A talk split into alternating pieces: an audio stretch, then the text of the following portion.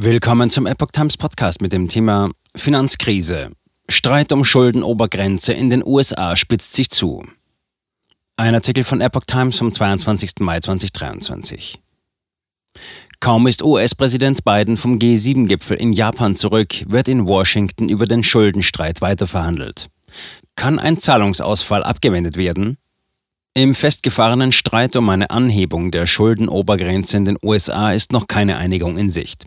Heute, am 22. Mai, wollen sich US-Präsident Joe Biden und der Verhandlungsführer der oppositionellen Republikaner Kevin McCarthy erneut zu einem Spitzengespräch treffen.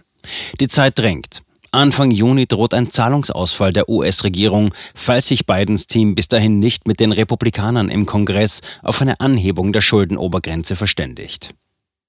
Scharfe Kritik vom US-Präsidenten. Angesichts der zähen Verhandlungen hatte Präsident Joe Biden den Republikanern gestern vorgeworfen, extreme Positionen zu vertreten. Die Vorschläge der republikanischen Verhandler seien zum Teil schlicht inakzeptabel, sagte Biden bei seiner Abschlusskonferenz zum G7-Gipfel im japanischen Hiroshima. Die Republikaner müssten begreifen, dass es keine parteiübergreifende Vereinbarung geben könne, die ausschließlich, ausschließlich ihren Bedingungen folge. Biden sagte, er sei bereit, wie von den Republikanern gefordert, bei den staatlichen Ausgaben zu kürzen. Man müsse aber auch über die staatlichen Einnahmen, konkret über Steuererhöhungen für Spitzenverdiener sprechen.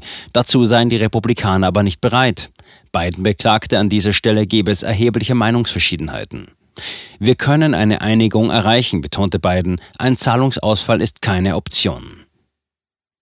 Gefahr einer globalen Finanzkrise. In den USA legt das Parlament in unregelmäßigen Abständen eine solche Grenze fest und bestimmt, wie viel Geld sich der Staat leihen darf. Diesmal ist das Prozedere in erbittertes Gezerre ausgeartet, das große Gefahren birgt. Ein Zahlungsausfall der weltgrößten Volkswirtschaft könnte eine globale Finanzkrise und einen wirtschaftlichen Abschwung auslösen. Der Streit hatte Biden während seines Besuchs in Japan begleitet. Der Präsident ließ sich in Hiroshima regelmäßig über den Stand der Verhandlungen informieren. Wegen der Auseinandersetzungen hatte seine Teilnahme am G7-Gipfel zeitweise sogar auf der Kippe gestanden. Biden sagte schließlich einen geplanten Besuch in Papua-Neuguinea und Australien ab, um am Sonntag direkt von Hiroshima aus nach Washington zurückzukehren. Es geht auch um Millionen Jobs. Auf seiner Rückreise nach Washington telefonierte Biden bereits von unterwegs aus mit McCarthy, nachdem der Republikaner den Präsidenten um ein Gespräch gebeten hatte. McCarthy wertete das Gespräch als produktiv. Am Wochenende hatte er wiederum der Regierung vorgeworfen, sich von einer Einigung wegzubewegen. Der sozialistische Flügel der Demokraten habe die Partei unter ihre Kontrolle, sagte er.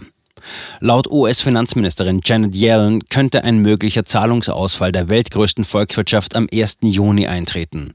Die USA wären dann nicht mehr in der Lage, einen Großteil ihrer Rechnungen zu begleichen. Millionen Menschen könnten in der Folge ihre Jobs verlieren. Im Jahr 2011 hatte eine republikanische Mehrheit im Kongress eine Anhebung der Schuldengrenze hinausgezögert. Damals wurde die Kreditwürdigkeit der USA zum bisher einzigen Mal in der Geschichte herabgestuft.